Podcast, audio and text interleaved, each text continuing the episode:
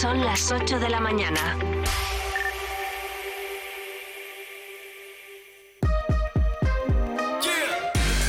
Vive Burgos con María Cristóbal.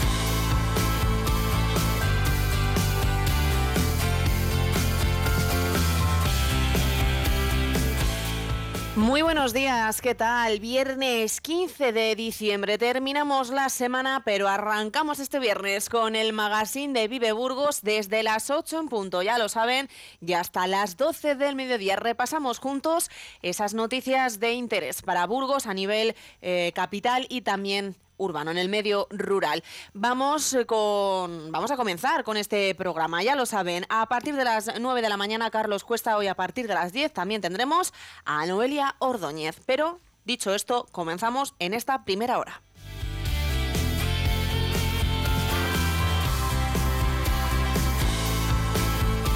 Educación valora prohibir los móviles en primaria y secundaria, aunque este es el anuncio que hizo la ministra. Lo cierto es que en Castilla y León esto es una práctica que ya se lleva a cabo. Así que de igual manera sucede aquí, en Burgos, donde realmente está el foco entre las comunidades y el gobierno las comunidades que son las competentes en educación, es la intención de que a partir de este próximo 1 de enero los alumnos en prácticas, ya sea de formación profesional o de la universidad, empiecen a cotizar en la seguridad social. Es una medida que va a afectar a 1.100.000 estudiantes en prácticas de FP, únicamente FP.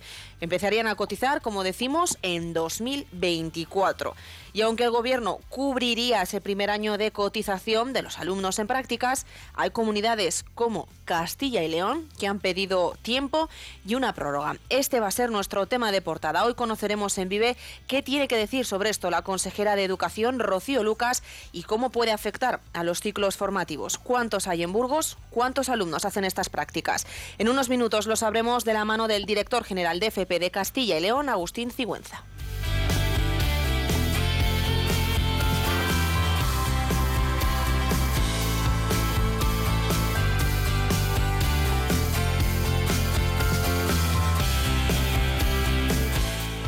Más noticias que debemos conocer a esta hora. Diario de Burgos nos cuenta hoy que las peonadas a destajo no evitan las demoras en primaria. Médicos de familia de la capital pasaron 11.749 consultas por las tardes en cuatro meses, frente a las 911 de Valladolid. ¿Qué quiere decir esto? Pueden leerlo en Diario de Burgos hoy.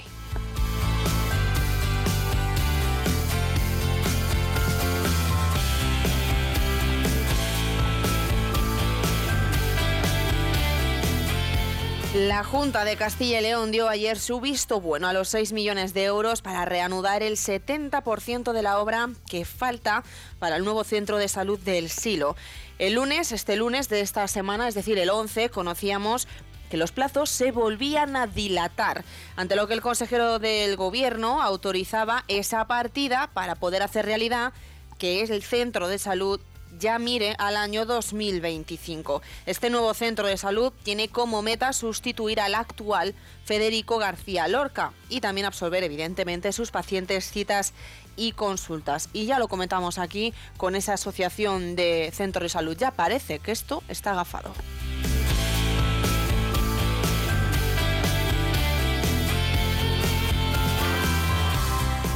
La alcaldesa de Burgos, Cristina Ayala, ha subrayado que lo que quiere el ayuntamiento no es tanto decidir si dar una subvención a un polígono determinado o a otro, sino caminar paralelamente a la industria como foco y como parte del ADN de nuestra ciudad.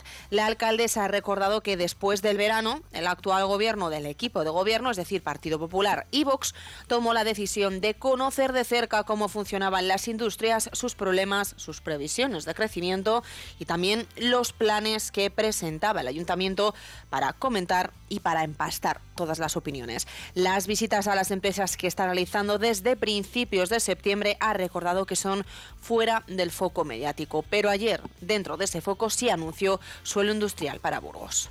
Lo que hemos hecho es empezar contactos hace ya varios meses que estamos siguiendo con el S22, pues para ver si bueno, pues puede haber una fórmula intermedia para que hasta que el CAE y el instrumento urbanístico del CAE estén totalmente solucionados, podamos tener eh, terreno.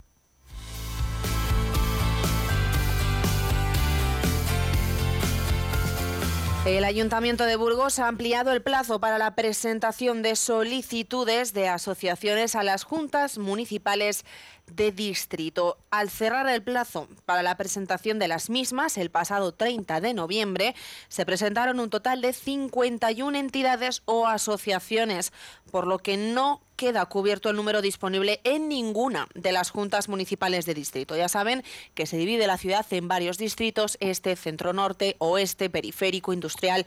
A esta cifra hay que añadir otras seis solicitudes que se han presentado fuera de plazo y que ahora se valorarán teniendo en cuenta que se está hablando del órgano de participación por excelencia. Aumentan el plazo porque lo que parece es que hasta ahora no ha habido demasiado interés por participar. Esto es lo que decía el responsable del área de distritos y vicealcalde Fernando Martínez Acitores. Estamos subsanando también porque muchos de los documentos vienen con defectos formales que están analizando ahora en, en, participación. Se da un plazo de 10 días. Abriremos otro plazo para que se presenten a otras entidades y tendremos en cuenta las que se han presentado fuera de plazo.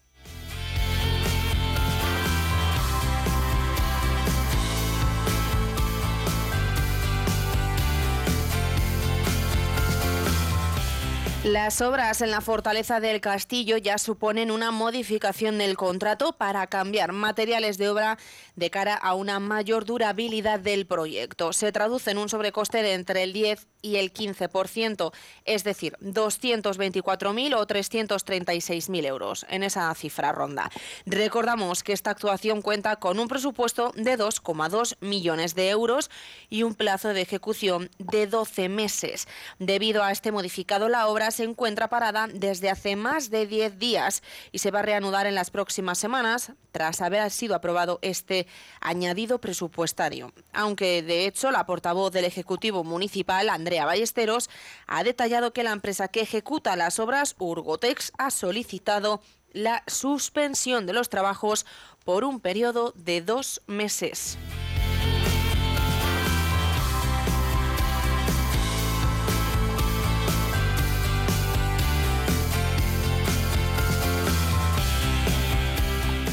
A menos de dos semanas y media de poner broche a 2023, el presidente de la Confederación de Asociaciones Empresariales de Burgos, Miguel Ángel Benavente, se mostró algo pesimista en relación a 2024. Más sombras y muchas dudas, resumió el líder de la patronal, que también apunta de forma clara y concisa a la situación política como desencadenante de la inestabilidad económica. El riesgo a la hora de exportar nuestros productos está subiendo su índice por todo lo que está ocurriendo en España. Así lo admitía. Además, también confesaba que nos arrastra a todos, aunque los empresarios tienen que seguir generando riqueza para pagar mucha deuda que gasta el Estado. Lo hablaba ayer, pero recordamos que en una entrevista a Vive Radio Previa comentaba exactamente esto mismo, preocupación por el año 2024 y por esos niveles de producción que parece que no se tienen en cuenta. Seguimos teniendo el Producto Interior Bruto eh, somos los, cuartos, me parece, ahora mismo, de, sobre de toda España. Y luego, pues eh, la fortaleza de esa industria también hace que tengamos un poder adquisitivo importante. Somos los sextos, la sexta provincia con más sombras y muchas dudas, pues por esta situación ahora mismo que tenemos política.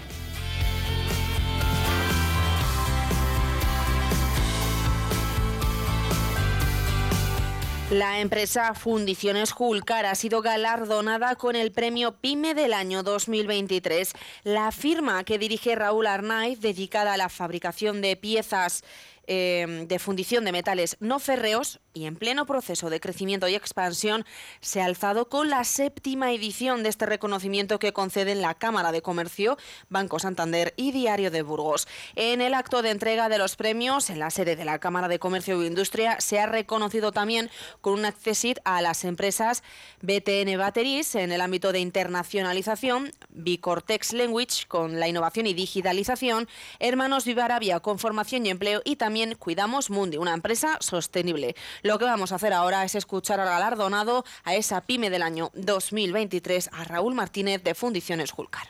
Nos hace mucha ilusión, es, una, es un empujón muy, muy grande porque llevamos una trayectoria importante, somos ya de una tercera generación, creemos que estamos haciendo las cosas eh, bastante bien, nos estamos internacionalizando, ahora nos vamos a meter con el reto de la descarbonización, eh, porque el tema de automoción es, eh, es clave.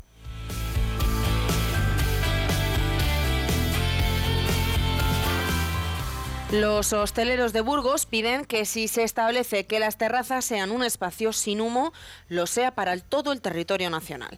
Y es que los propietarios de establecimientos de bares y restaurantes no quieren volver a pasar por un clima de confusión de diferentes regulaciones de cada comunidad autónoma, algo que, como indica el presidente de hosteleros en Burgos, Enrique Seco, ya sufrieron durante la pandemia. Esta medida no se aprecia como que pudiera repercutir negativamente en el sector. Según Seco, la población fumadora ya está concienciada de dónde se puede o no fumar y se adaptan sin mayor controversia. Respecto a esta nueva normativa, lo que sí que exigimos desde la Federación de Hostelería de Burgos y me imagino que de todas las federaciones españolas, pues que sea una norma que no, no sea implantada por, por comunidades, que es lo que en realidad en el COVID nos volvía locos, porque te venía turistas de Castilla y León y no fumaban, te venía uno del País Vasco, ah, pero no se puede fumar aquí, entonces eso es lo que tiene que ser. Yo creo que, que juguemos todos con la misma baraja. Las terrazas son, son espacios para todos los públicos, entonces tenemos que entender que al tener que caber todos, pues, pues habrá que respetar una normativa. Más de una ocasión me pasa, oye, ¿te importa que me pongan esta otra mesa que la de al lado está fumando? Bueno, pues sí, gente que se levanta, pero hay unos niños en la mesa de al lado y están fumando, ¿no? Y dice, me levanto que en la mesa de al lado hay niños, no quiero fumar cerca de ellos. Bueno, pues también nos sucede. O sea, que sí que es verdad que estamos muy educados ya en este tema.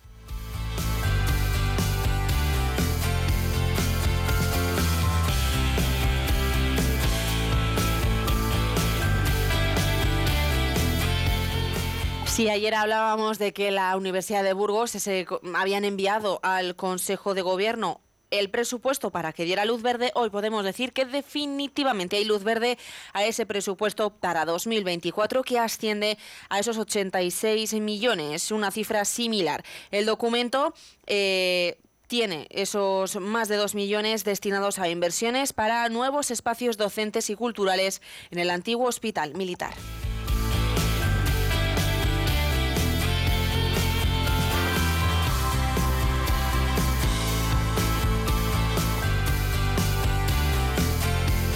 La Diputación de Burgos ha publicado el reparto que se estima, el primero, de la subvención que corresponde a cada municipio dentro de sus planes provinciales de 2024-2025. Aunque parece mucho dinero, visto en su conjunto, cada localidad recibirá de media en torno a un 25% menos que en el ejercicio anterior. Y este recorte se mantiene durante dos anualidades, con la repercusión que tienen los presupuestos, porque recordamos que los planes provinciales hasta ahora eran anuales y en esta ocasión son bianuales. De las arcas provinciales saldrán en dos años 34 millones para estos planes de municipios, con los que se genera era una inversión de 42 millones y medio. En el presente año, es decir, en 2023, se presupuestaron 23 millones, que fue la cifra más alta del mandato de César Rico. Ahora, con el mandato de Borja Suárez, son 17,7 millones en este primer presupuesto de planes provinciales. 17,7 en el primer año y otros 17,7 en el segundo. Esto explica que el dinero que se detrae dedica tres líneas de subvención específicas, ciclo del agua, caminos y bienes patrimoniales. Pero el PSOE no está conforme con la justificación y los tacha de engañifa. El diputado socialista provincial Javier Lezcano estará con nosotros más adelante.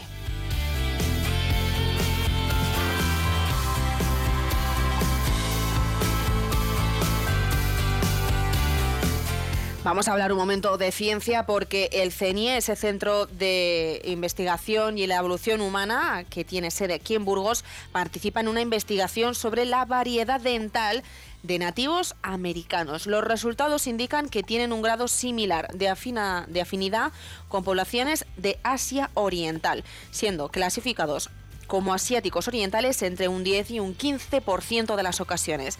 Han evidenciado que los nativos americanos también tienen afinidad con poblaciones del Ártico y que esta similitud disminuye cuanto más lejos vivía el individuo de la región ártica. Este patrón sugiere que la población del Ártico emigró a la zona más tarde y que la similitud en la forma de dientes es el resultado de ese mestizaje de poblaciones que disminuye al aumentar la distancia geográfica.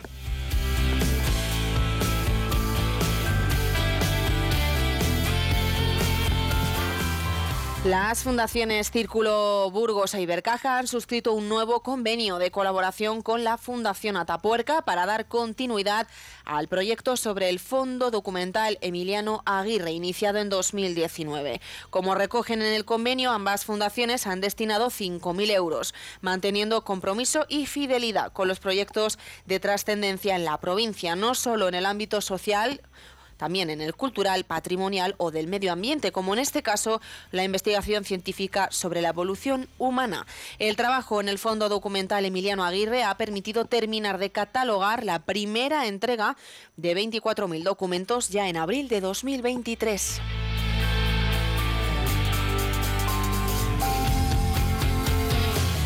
La Universidad Isabel I se une con For Women para lanzar los resultados del estudio Mujer, Crianza y Desarrollo Profesional en 2022-2023. Este estudio tiene como objetivo arrojar luz sobre el impacto de la crisis sanitaria y económica, específicamente en mujeres profesionales con hijos, examinando cómo ha afectado a su desarrollo profesional y el equilibrio entre la vida y el trabajo. El estudio está basado en un cuestionario que ha respondido una muestra de casi mil participantes durante este año pasado, 2022 y 2023. Se enfoca en las barreras surgidas durante la pospandemia y la crisis económica. A pesar de los desafíos, el estudio subraya que la búsqueda de la igualdad va en aumento y confirma que independientemente de los factores que acontecen, el impulso se está produciendo.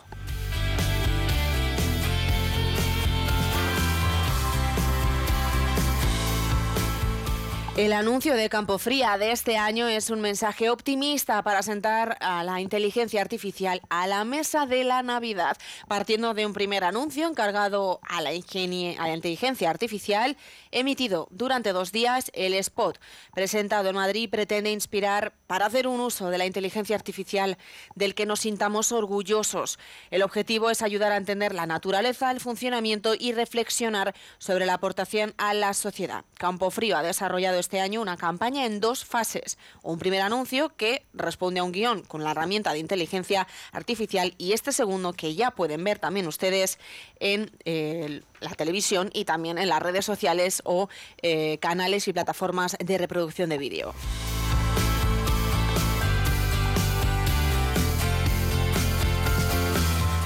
Si hace unos días fue Miranda la tocada por la suerte de la Lotería Nacional, este jueves ha sido Medina de Pomar. Fíjense, el primer premio ha recaído en el 78.842, que ha sido repartido además de en esta localidad burgalesa, en Medina de Pomar, en Barcelona, Madrid, Tenerife, Sevilla, Tarragona y Valencia. El número 4 de la Plaza Somavilla ha sido el local que ha gestionado el billete o los billetes premiados.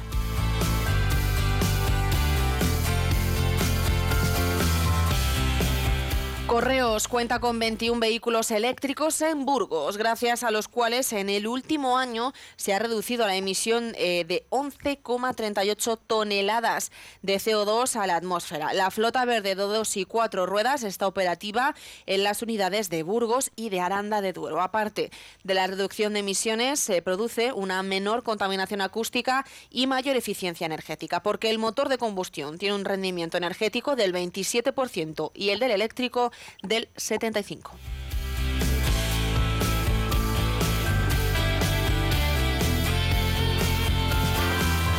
El joven diseñador de la Escuela de Arte y Superior de Diseño de Burgos, Manuel Pérez, se alzó ayer con el premio del concurso de jóvenes diseñadores de espacio moda Castilla y León, con una propuesta que se inspira en la pureza del mar, como explicaba el propio joven. El vicepresidente de la Junta fue el encargado de entregar el reconocimiento al ganador que le va a permitir desfilar sus creaciones junto a firmas consolidadas en la próxima edición de Espacio Moda Castilla y León, así como una formación en patronaje industrial promovido por Moda España en Madrid.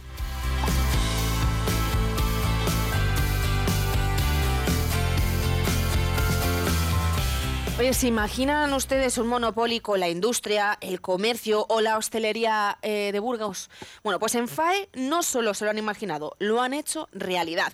Hablamos de El Juego de Burgos, un juego de mesa en el que los participantes pueden adquirir diferentes monumentos, instituciones y empresas singulares que forman o han formado parte del tejido y la historia de la ciudad de Burgos.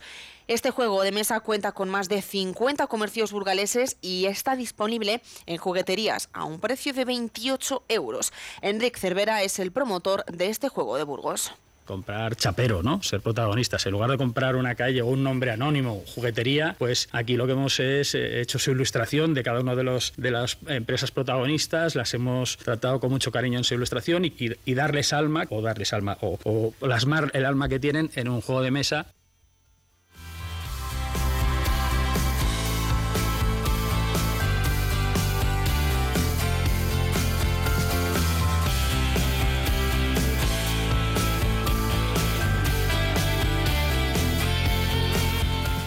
Dani Arce tendrá al final su merecida medalla de bronce en un europeo después de que se haya hecho oficial la sanción al italiano Admet Albehalet. El atleta burgalés finalizó en cuarta posición en el 3000 obstáculos del campeonato continental celebrado en Múnich en 2022, pero el Tribunal de Disciplina Antidopaje acaba de resolver que ese atleta italiano, segundo en aquella carrera, incumplió las normas al dar positivo en meldonium, una sustancia prohibida, por lo que Arce pasa a ocupar la tercera plaza, un reconocimiento que deja un sabor agridulce por llegar con más de un año de retraso y no haber podido celebrarlo ni subirse al podio en el momento, pero no deja de ser un éxito enorme para este atleta burgalés que continúa engrosando su palmarés. Dani Arce, enhorabuena.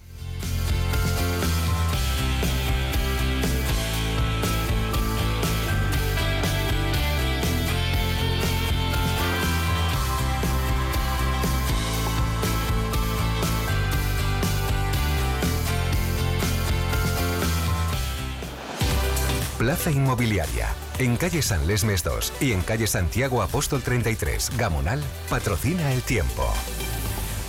Bueno, hablamos del tiempo porque hoy en Burgos, en la provincia, cielo nuboso cubierto con brumas y bancos de niebla que serán más probables en esos sistemas montañosos probables precipitaciones débiles, eso sí, en el norte y alguna llovizna en la sierra.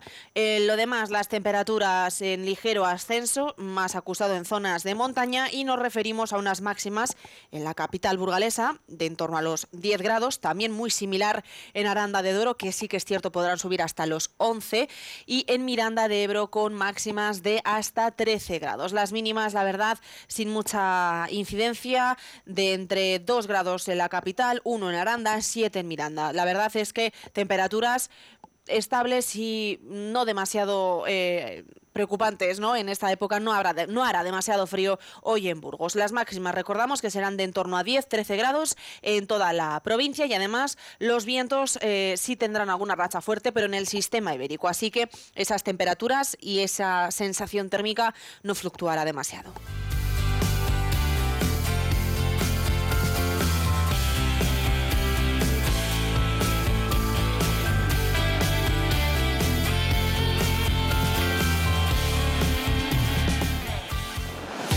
Automotor Dursa, en carretera Madrid un kilómetro 234 Villa Gonzalo Pedernales, patrocina la información del tráfico. Pues escuchen con mucha atención porque tengo que contarles la verdad. Eh, la Dirección General de Tráfico a esta hora, recién actualizada la página, nos habla de cuatro incidencias en las carreteras burgalesas. Presten muchísima atención si van al volante o tienen intención de ir al volante en próximos minutos. Primera incidencia que les contamos en la BU 601 a la altura de Villaute, sentido creciente, un obstáculo fijo. La verdad es que todas las incidencias que les voy a contar es por un obstáculo fijo. Decimos, la primera de ellas, la BU 601 a la altura de Villaute. La segunda, la Nacional 234A a la altura de Salas de los Infantes. Y la CL 127 a la altura de Zurbitu. La cuarta incidencia, la Nacional 627 a la altura de La Piedra hacia Aguilar de Campo tiene, ojo, el arcén cerrado. Un accidente ocurrido en este punto kilométrico, así que muchísima precaución en esas cuatro carreteras. Burgos 601, CL 127, Nacional 627 y la Nacional 234A. Y además es viernes. Si algún día se me olvida, me lo recuerdan. Es viernes y como cada jornada, cuando cerramos este magazine, eh, queremos analizar qué es lo que nos depara el tráfico en la capital burgalesa con la policía local. Ya saben que tenemos esta misma cita los martes y los viernes. Fieles a esta cita, en esta sección de tráfico tenemos a la policía local. Y hoy damos de nuevo la bienvenida a Pablo Ibáñez. Muy buenos días. Buenos días, María. Desde el área de comunicación de la policía local pasamos a comentar los eventos y demás situaciones que van a afectar al tráfico en nuestra ciudad a lo largo de esta semana. Con ello queremos informaros de una campaña en colaboración con la DGT que comenzó ayer lunes 11 de noviembre y que finalizará el próximo domingo 17 sobre el control de la tasa de alcohol y presencia de drogas en el organismo. Para ello se realizará de manera aleatoria en distintas partes de la ciudad y en diferentes horarios una serie de controles. Pese a esta campaña especial de la DGT, desde Policía Local queremos informar que mantendremos e implementaremos dichos controles a lo largo de las fiestas navideñas. En otro orden de cosas, comentar que la concentración con corte parcial de la calle Victoria frente al número 105 se va a desarrollar de 20 a 21 horas a lo largo de toda la semana. Ya el viernes 15 de diciembre, los escolares del Colegio Liceo Castilla celebrarán la 28 Navimarcha, que consta de una vuelta al perímetro del complejo educativo ubicado en la calle Pozanos y cruzando luego al polideportivo, por lo que se procederá a regular el tráfico en el entorno. El horario es de 15.30 a 17.30 horas. Este mismo evento se repetirá el domingo 17 de diciembre de 10.30 a 14 horas con un recorrido que marchará desde el Colegio Liceo hasta la residencia marista que está ubicada en el entorno de la Cartuja de Miraflores, en la zona de Fuentes Blancas. En algunos momentos se producirán retenciones del tráfico por el paso peatonal de los participantes, por lo que se pide que se circule con precaución. Sábado 16 de diciembre y a partir de las 12.45 horas se va a producir una manifestación en la que el elemento utilizado para la misma serán los propios vehículos de los manifestantes, que realizarán un recorrido ininterrumpido mientras dure la misma, que transcurre por la calle Victoria, del tramo comprendido entre la calle Alcalde Martín Cobos con Esteban Sáez Alvarado. Esto generará retenciones y ralentización del tráfico, por lo que se pide se haga uso de viales como el bulevar, así como las circunvalaciones para evitar saturar de vehículos dicha zona. Y el domingo 17 de diciembre tenemos varios eventos deportivos que provocarán cortes de circulación en la zona de Boulevard, Distrito Sur, entre las calles Santa Cruz y la calle Carcedo. Todo ello motivado por la decimosexta carrera ciclista del Pavo, que tiene un horario de 9 a 15 horas y casi de manera simultánea desde las 10 hasta las 15 horas, pero en el crucero San Julián se va a celebrar el 45 Cross del crucero. Para estos eventos y días antes se va a señalizar las zonas anexas donde se va a realizar estos eventos deportivos, especialmente en la zona del crucero San Julián, para proceder a la retirada de los vehículos que dificulten el paso de los atletas. Por último, ese mismo domingo 17, a partir de las 18.45 horas, en el centro comercial del Corte Inglés que se ubica en la carretera Madrid-Irún, kilómetro 236, está revista la llegada de Papá Noel y donde se estima una afluencia que puede rondar las mil personas, por lo que se solicita y se pide que acudan con tiempo suficiente para poder estacionar los vehículos y ya en el interior del establecimiento sigan las indicaciones del personal encargado del evento y de la seguridad. Muchas gracias y que pasen muy buena semana.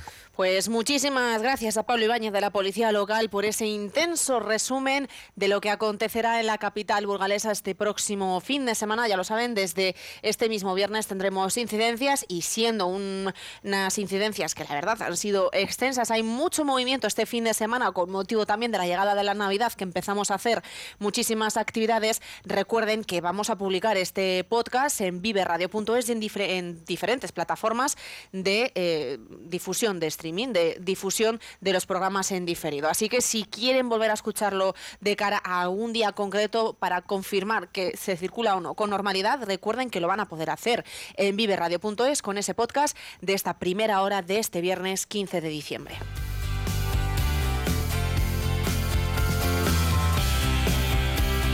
Y dicho esto, lo que vamos a hacer ahora es irnos a publicidad y comenzamos hablando, ya lo saben, de esa formación FP en Burgos de cara también a esa nueva normativa que parece que va a llegar sí o sí el 1 de enero y también hablaremos de planes provinciales, dos cuestiones que importan y mucho a diferentes ámbitos. Primero, al de educación y laboral y segundo, al rural. Así que vamos a publicidad y comenzamos a desarrollar estos temas. ¿Que si llevamos gastos hipotecarios? Ganamos muchos procedimientos todos los meses, pero el tiempo se agota. Confía en nosotros. Y si tú ganas, nosotros cobramos. Eduardo Pastor Abogados. Contacta con nosotros en 947 72 26 96 o en empastorabogado.es. Recupera lo que es tuyo.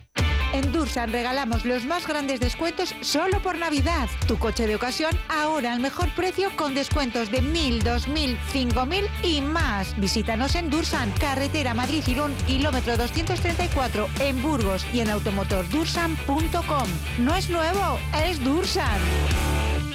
Vuelve la Navidad a Coquelicot Flores. La ilusión crece, la magia envuelve nuestro espacio y queremos seguir creando momentos especiales. Este año os hemos traído talleres navideños familiares y para adultos. Además, disfrutaremos de un calentito chocolate rodeado de flores y buenas sensaciones. Inscríbete por teléfono en el 947 065 070 o visítanos en Reyes Católicos 9. Plaza Inmobiliaria. Somos un gran equipo de profesionales a tu servicio. Plaza Inmobiliaria. Gestionamos todo tipo de operaciones de forma sencilla y transparente. En Plaza Inmobiliaria nos comprometemos contigo. Visítanos en calle San Lesmes 2 o calle Santiago 33. La Junta de Castilla y León impulsa las inversiones y obras de tu ayuntamiento para que tengas unos servicios e infraestructuras modernas, eficaces y sostenibles. Porque nos importas, porque te lo mereces. En tu pueblo o en tu ciudad, aquí invierte Junta de Castilla y León. Esta casa es nuestro templo. Siente la energía fluyendo desde las paredes hacia... Uf, pues entre el gotel y la moqueta va a costar que fluya. Es momento de darle una vuelta a la decoración de tu casa. En Bricocentro tenemos todo lo que necesitas para cuidar tu hogar. Acércate ya y descubre todo lo que podemos hacer por tu hogar. Bricocentro en Burgos, en sus dos direcciones de siempre, Monte de la Abadesa y Calle Vitoria, Polígono Plastimetal.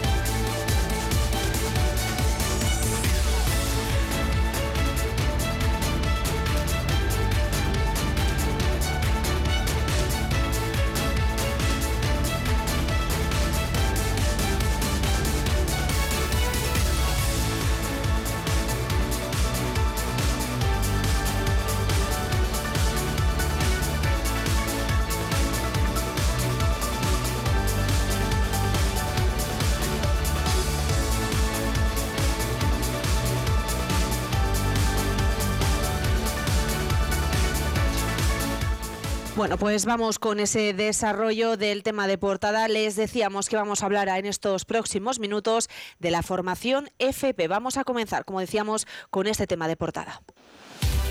Bricocentro, en carretera Madrid-Irún, Monte de la Abadesa y calle Vitoria 258, patrocina la portada del día.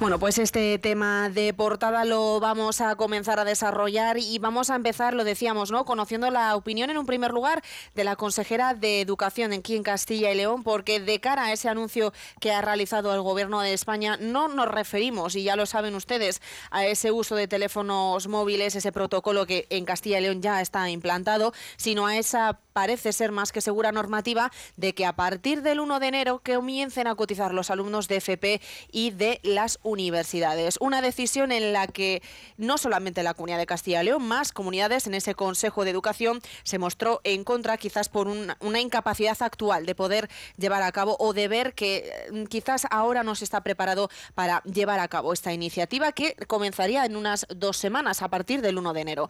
Vamos a escuchar lo que tenía que decir la consejera de Educación Rocío Lucas sobre este tema.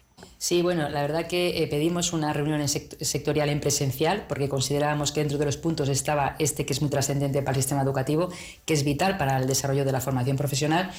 Eh, eh, realmente luego el Ministerio hizo caso omiso a la petición que hicimos 14 comunidades autónomas, o sea, Castellón solicitó nuevamente una demora en la aplicación de esa obligatoriedad, que como sabes comienza el 1 de enero de 2024, estamos a escasos días de que finalice el 23 y todavía no hay mm, cuestiones claras ni un procedimiento seguro ni fiable que permita cómo se va a hacer esa cotización de alumnos, vuelvo a insistir que no son alumnos, que necesitan las prácticas porque son prácticas curriculares para titular.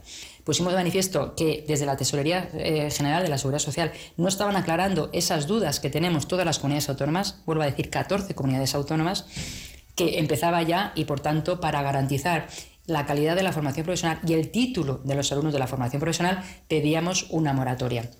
El Ministerio hizo caso omiso a las comunidades autónomas, demostrando nuevamente una falta de consenso y una falta de compromiso, en este caso, con la formación profesional.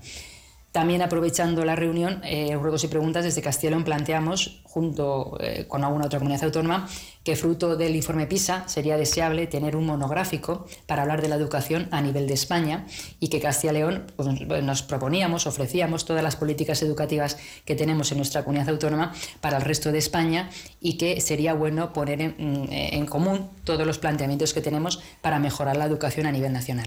De tal manera que lo que parece que queda claro no es que a partir del 1 de enero de este 2024 se implanta, eh, esta normativa. Así es, y, nos corresponde a las comunidades autónomas esa obligatoriedad y sí que quiero transmitir un mensaje de tranquilidad a los alumnos porque haremos todo lo que sea necesario para que no se repercuta negativamente en la titulación. Estamos hablando de que están cursando actualmente formación profesional 44.000 alumnos de la formación profesional.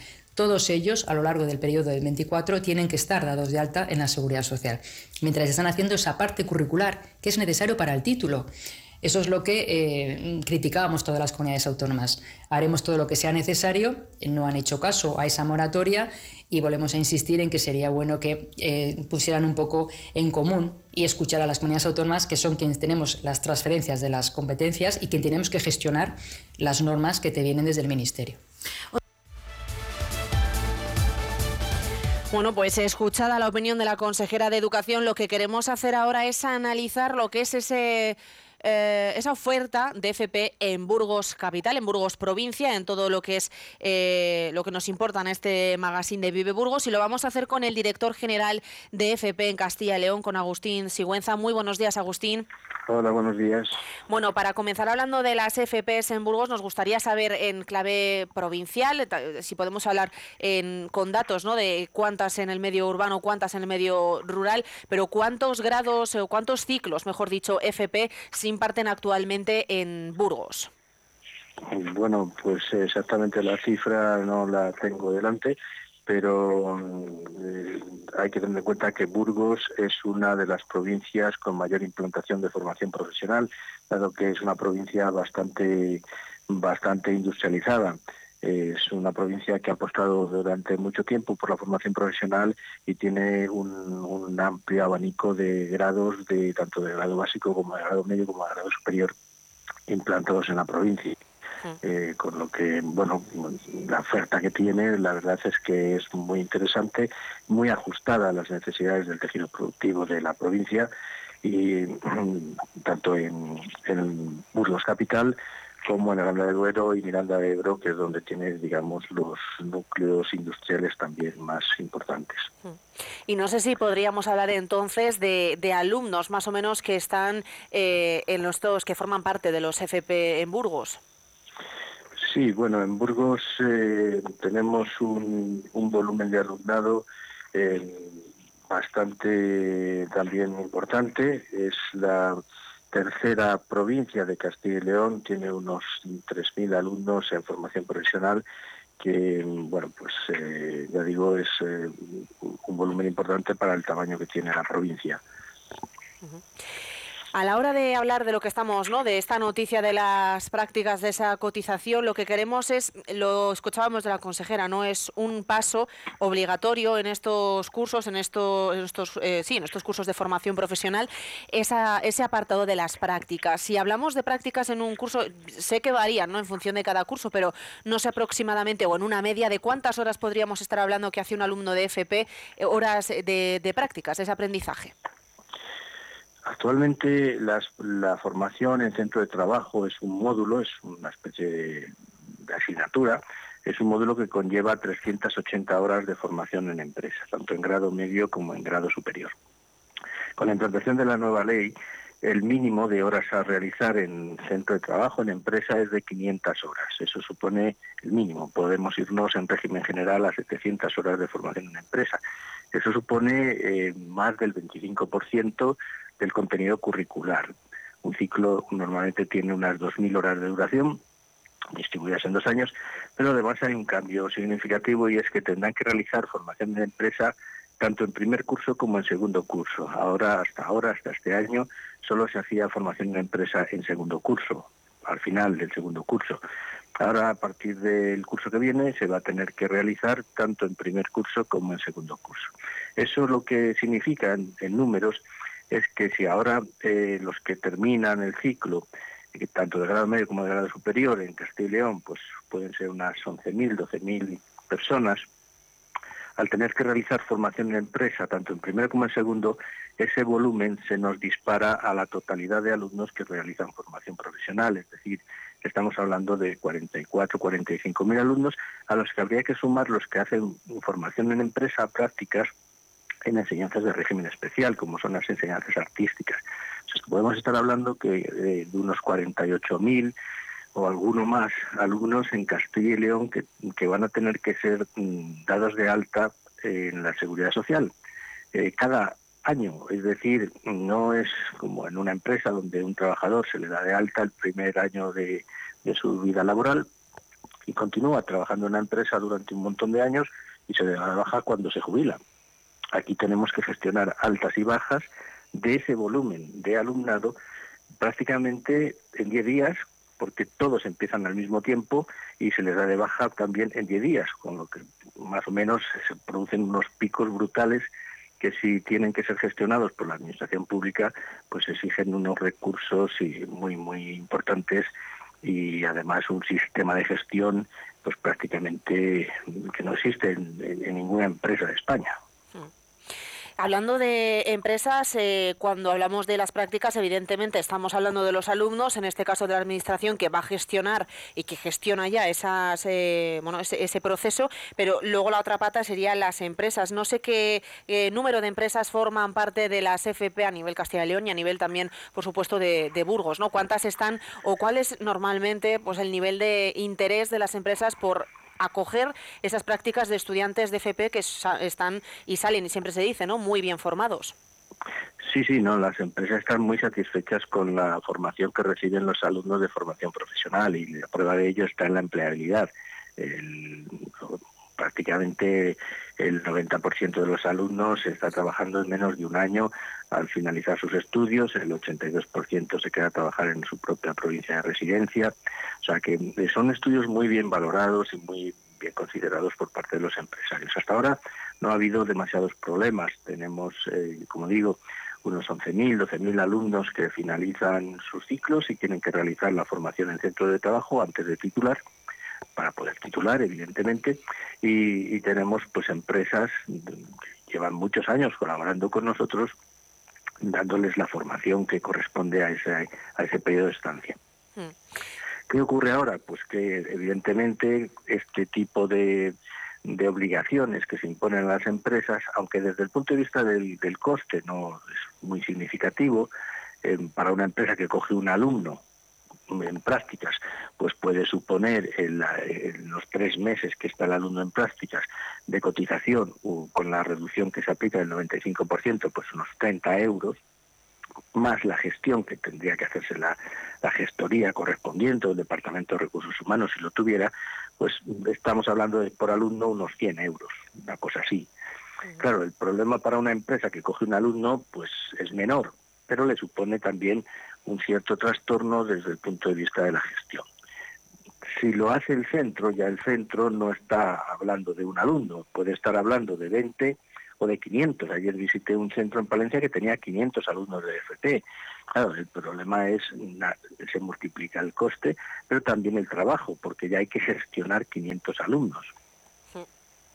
Y si estamos hablando de la administración, si se lo hacemos desde los servicios centrales o desde las direcciones provinciales a los centros, pues llegaríamos a esas cifras de, de, la totalidad de alumnos matriculados en una provincia o de la totalidad de alumnos matriculados en FP en Castilla y León. O sea, tendríamos que gestionar esas 45.000 personas o 48.000 personas cada prácticamente en un periodo de tres meses. O sea, es una, un disparate. ¿Cuántos son eh, entonces ese, eh, si hablamos, no sé si se tienen cifras, de cuántas empresas, por ejemplo, en Burgos participan en esa formación eh, técnica de los alumnos? Bueno, en Burgos tenemos unas 2.500 empresas participando, colaborando en la formación en centros de trabajo es, una tendencia... Más o menos nos cogen uno o dos alumnos por, por cada una de las empresas. Mm. Es una tendencia que va en aumento, por lo menos en Castilla y León y en Burgos, como ha comentado, no es una provincia muy industrializada y lo de las FP, cierto es que por lo menos desde esta plaza, desde esta provincia, se apuesta muchísimo también por la FP y se intenta ajustar a lo que es la realidad laboral y de ese tejido productivo y va en aumento un poco, ¿no? Se está intentando cambiar ese, ese mal concepto del patito feo de la formación que se tenía de la FP y entiendo que los alumnos también van en incremento, ¿no? Quizás hay una tendencia que podríamos estar hablando que en los últimos años han incrementado los alumnos en un eh, porcentaje no sé si mínimo, ligero, elevado, y de cara a futuros años, con lo cual serán mayores y de tal manera no estaríamos hablando de 48.000 alumnos por año, quizás ya nos vamos a 50.000. Bueno, eh, esperemos que sea así. Por nuestra parte, cuantos más alumnos tengamos en formación profesional, mejor porque además eh, hacen falta en las empresas. Las empresas están demandando cada vez con mayor intensidad técnicos, técnicos cualificados, porque necesitan esos técnicos para afrontar los procesos de transformación que tienen por delante, transformación digital, sostenibilidad, etcétera, y necesitan personas con las cualificaciones que hoy en día se requieren en los puestos de trabajo. Eh, necesitan, por lo tanto, al alumnado egresado de la formación profesional eh, pero evidentemente tenemos un problema en esta tierra y es eh, conocido que es el, bueno la, la, pirámide de población que tenemos. Cada vez tenemos eh, menos jóvenes que acceden a la vida laboral. porque cada vez hay menos jóvenes en, en, el territorio y eso es lo que está limitando un poco el crecimiento del alumnado en formación profesional. Eh, si no hay, evidentemente, pues, mm, pues es difícil crecer, ¿no? Eh, sí que estamos creciendo, en los últimos dos años hemos crecido en torno a un 4%, pero, eh, bueno, nos gustaría crecer más. De hecho, tenemos tenemos, como, ha, como ha mencionado, unos 45.000 alumnos matriculados, pero tenemos disponibilidad de plazas para unos 60.000. Y en, base a también este interés eh, y esta adaptación a las empresas que se hace, ¿hay también un ligero incremento en el interés de las empresas de mm, recoger alumnos formados en FP de Castilla y León? Altísimo, altísimo. O sea, las empresas están deseando que mm, disponer de alumnos con la formación profesional correspondiente a su actividad productiva. De hecho, eh, en muchos sectores, eh, fundamentalmente el sector industrial, es deficitario, o sea, necesitan incorporar mucha más gente con, titulaciones de formación profesional. Eh, no encuentran, no encuentran gente preparada, no encuentran trabajadores cualificados y, bueno, evidentemente los centros no tienen no tienen bolsas, digamos, de alumnos esperando a ser contratados. Los alumnos tienen ofertas en muchos casos de trabajo antes de terminar la titulación. Eh, con lo que, bueno, en ese sentido, eh, sobre todo en determinados sectores, hay, hay una necesidad cada vez más grande de alumnado con, vamos, de titulados con las cualificaciones eh, que, se están demandando, por ejemplo, en la industria, en mantenimiento electromecánico, bueno, en prácticamente todos los sectores, ¿no? digo ya en el sector de la construcción o incluso en el sector servicios, en los diferentes tipos de, de actividad, se están demandando con cada vez más, con cada vez más intensidad, titulados de formación profesional. Pues eh, Agustín Sigüenza, director general de formación profesional aquí en Castilla y León, muchísimas gracias por hablarnos de esta realidad de la formación profesional que de cara a este próximo 1 de enero todo apunta a que va a cambiar de manera, podríamos decir, quizás drástica. Sí, yo creo que es una medida que se intentó poner en marcha en 2018 pero mm, se vio que se ponía en riesgo la formación práctica de los alumnos en las empresas, las universidades protestaron entonces y, no se aplicó. Se, intenta de nuevo ahora, se ha puesto otra vez eh, en la normativa y bueno, las universidades han decidido asumir ellas la gestión, pero claro, nosotros estamos hablando de volúmenes en FP muchísimo mayores que los que manejan las universidades. Entonces ya veremos cómo repercute esto en, la calidad del sistema de formación profesional, que como ha dicho muy bien usted, ya ha dejado de ser el patito feo de la formación y ahora que bueno pues estamos contentos con, con la calidad del sistema, pues vemos que esto puede suponer un riesgo importante para el buen desarrollo del mismo. Pues nada más de nuestra parte. Gracias, Agustín. Buenos días. Buenos días. Muchas gracias. Bueno, pues ya lo han oído, nos vamos a ir ahora a publicidad y regresamos porque queremos también conocer cuál es la realidad de los planes provinciales desde ese punto de vista, de, en este caso de la oposición, porque más adelante en otro magazine lo hablaremos con los encargados del área de la Diputación de Burgos de esos planes provinciales. Ahora y en los próximos minutos, con Javier Lezcano del Partido Socialista, hablamos de planes provinciales. La Junta de Castilla y León impulsa las inversiones y obras de tu ayuntamiento para que tengas unos servicios e infraestructuras modernas, eficaces y sostenibles. Porque nos importas, porque te lo mereces. En tu pueblo o en tu ciudad, aquí invierte Junta de Castilla y León. Saborazo Gourmet, un espacio donde encontrarás la más amplia gama de productos exclusivos, donde la excelencia es nuestro sello de identidad. Prueba el sabor único de nuestros jamones, embutidos, quesos y nuestra extensa bodega. Ven y elige tu regalo gourmet. Nuestro equipo de profesionales te asesorarán. Visítanos en saborazogourmet.com o en Reyes Católicos 11. En Dursan regalamos los más grandes descuentos solo por Navidad. Tu coche de ocasión ahora al mejor precio con descuentos de 1.000, 2.000, 5.000 y más. Visítanos en Dursan, carretera Madrid-Girón, kilómetro 234 en Burgos y en automotordursan.com. No es nuevo, es Dursan. La Navidad es para compartir, regalar, disfrutar. En Coquelicot Flores queremos que las Navidades sigan siendo especiales. Por eso añadimos el toque natural a tus espacios favoritos, a tus mesas familiares. Flores para compartir recuerdos mágicos, flores para disfrutar de una larguísima sobremesa, flores para celebrar el año nuevo, flores para agradecer. Haz que tus Navidades estén llenas de Coquelicot. Te esperamos en Reyes Católicos 9.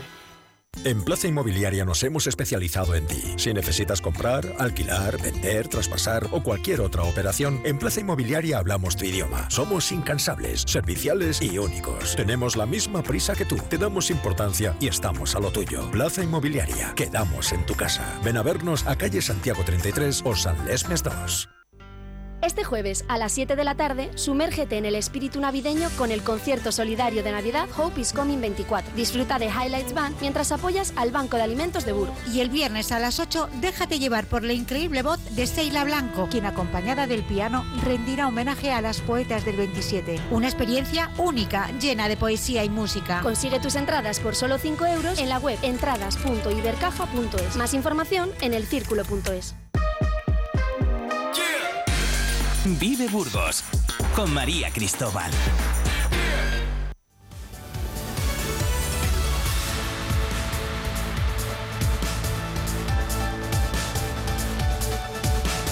Bueno, pues regresamos de la publicidad porque vamos a hablar en estos próximos minutos de los planes provinciales. Recuerden ustedes que es ese presupuesto que eh, todos los años tiene a los ayuntamientos de la, de la provincia burgalesa en vilo porque de ellos depende esa inversión que cuentan para llevar a cabo obras en los diferentes municipios de la provincia burgalesa. Este año parece que no están muy conformes porque hablamos de que en esta ocasión los planes provinciales, en vez de tener una, una vigencia de un año, una anualidad, están previstos para dos bianuales y de tal manera reducen lo que reciben en un 25%. De ello vamos a hablar con el diputado provincial del Partido Socialista, Javier Lezcano. Muy buenos días.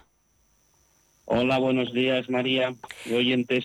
Buenos días, porque venimos a hablar, Javier, de esos planes provinciales, como decimos, es uno de los de las partidas económicas que más atento tiene a todos los pueblos, siempre, todos los años, ¿no? Es una quizás de, de esas cuestiones que siempre tienen ahí, pues vigilando cuál va a ser la, la resolución definitiva y la inicial de ese, bueno, de esa inversión que se les da a los pueblos. Sí, efectivamente, como bien dices, María, es la partida fundamental por no decir en algunos casos única que reciben los ayuntamientos, ya que está tasada previamente y tiene un tiene tenía una vigencia de un año, este año va a ser bianual y tenía una dotación económica bueno, bastante importante, es, era lineal para todos los ayuntamientos, luego con un factor de corrección de población. Y bueno, lo que ha sucedido este año, como decimos, efectivamente, a ser bianual, es, pues nos quieren hacer la, la 3-4 que decimos en los pueblos. Es una engañiza porque lo que han hecho es reducir en un total de 5 millones de euros el montante general. Entonces, donde el año 2023 tuvimos, hablamos ahora del plan de cooperación local, ayuntamientos, 23 millones de euros, es el año 24 vamos a tener 17 y el 25 otros 17. Y en pedanías donde tuvieron el año 2023 o esto donde han tenido este año 2023 6,5 millones de euros, se reduce a 5 en el año 2024. En, esta, en este sentido, ¿no? cuando el presidente actual, Borja Suárez, hablaba de esta partida de este plan provincial que, como decimos, ha bajado en inversión, hablaba de que se detrae porque se van a dedicar tres líneas de subvenciones específicas, ciclo del agua, caminos y bienes patrimoniales. Los sacan de planes y de esa manera se justifica, dicen desde este equipo de gobierno, la reducción de ese 25% menos que va a recibir los pueblos. Bueno, sí, claro. Él, efectivamente, el, equipo de gobierno, el, Partido Popular en este caso, de alguna manera tiene que justificar la bajada tan drástica que ha habido. Eso en principio no es del todo cierto, porque aun sumando esas tres supuestas partidas que van a sacar, quedaría todavía medio millón de euros de rebaja. Pero también es cierto que cuando hemos oído al equipo de gobierno de anteriores mandatos decir que lo dedicaba todo a planes provinciales porque así no iba dirigido, así no nos condicionaba a los ayuntamientos a, lo que teníamos que hacer, ahora vuelve a, esta dinámica. Entonces no entendemos muy bien. A nosotros, desde el Grupo Socialista, nos parece estupendo que saque estas líneas. Efectivamente, que las saque pero que no baje los planes provinciales, que no reduzca la cuantía económica. Y hablando un poco de, de estas partidas, por ejemplo, pondré como, como ejemplo, valga la redundancia, el, una que parece que va a llamarse bienes patrimoniales. Oye, yo he estado preguntando a diputados provinciales y a servicios técnicos quién lo va a llevar y nadie sabe nada.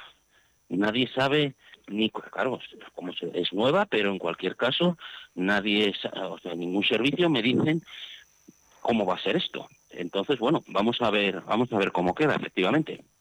Porque para que los oyentes tengan, tengamos todos ¿no? en la mente unas, unas cifras, podemos, vamos a dar algunos ejemplos. Echando un vistazo a planes provinciales del año 2023, recordamos que era una anualidad.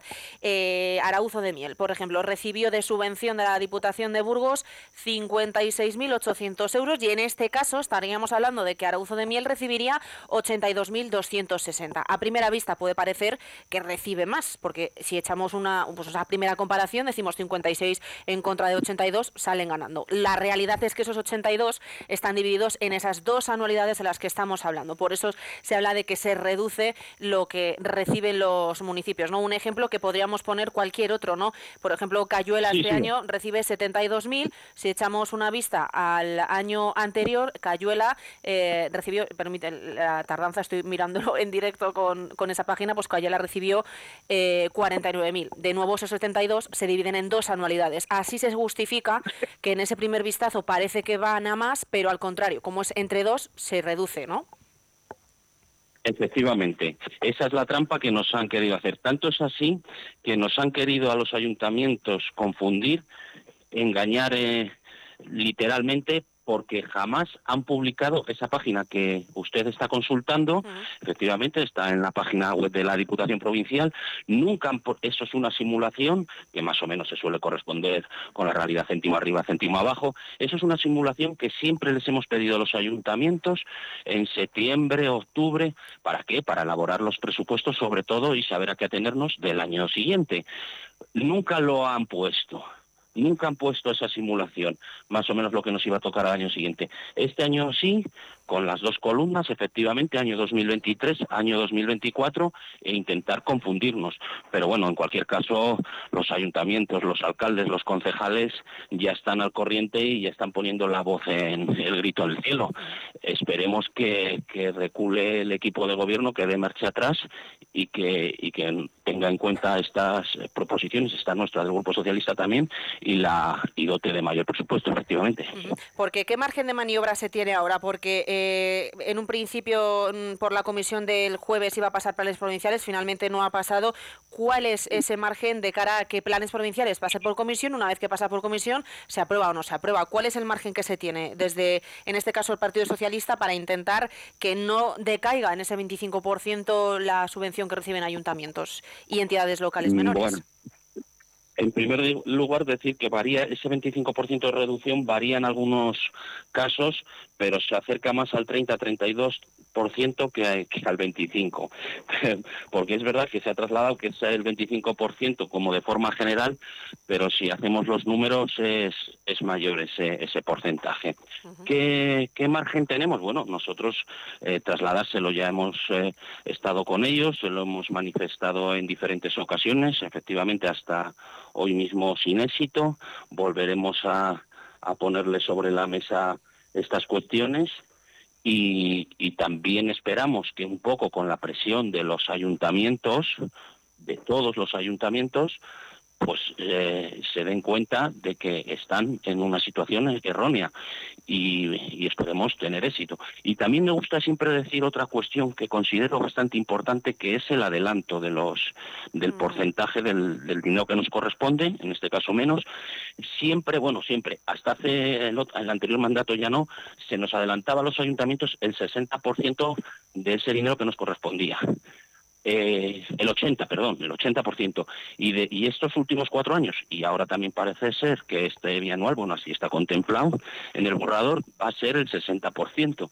Eso nos deja poco margen y poca liquidez a los ayuntamientos, porque claro, como decíamos antes, hay que tener en cuenta que muchos ayuntamientos prácticamente la única inversión o la única, la única capacidad de inversión que, que tienen, que tenemos, es vía planes provinciales pues efectivamente veremos, estaremos pendientes primera de esa cuando pase por comisión y luego de la aprobación definitiva, ¿no? Porque eh, lo ha comentado Javier, hay diferentes realidades en diferentes pueblos, porque Briviesca, si hablamos de Briviesca, recibió en 2023 algo de algo más de 687.000 euros y en esta ocasión se habla de un millón de nuevos repartidos en dos años, pero bueno, quizás esa diferencia de 100.000, pues eh, de un año a otro se puede entender por las obras que una localidad va a recibir, o sea, unas obras que van a realizar o no en el año en curso en este caso.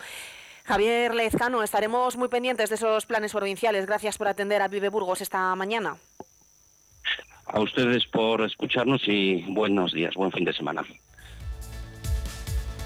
Nosotros nos vamos a ir ya y cuando digo nosotros me refiero a una persona que les está hablando porque sí que les voy a dejar ahora con Carlos Cuesta, ya lo saben, a partir de las 10 de la mañana. Continuamos con el magazine y en este caso lo va a llevar a cabo eh, Noelia Ordóñez. Así que bienvenidos a esta segunda hora de magazine. Comenzamos y les dejo con Carlos Cuesta. Pasen buen fin de semana. Les espero el lunes.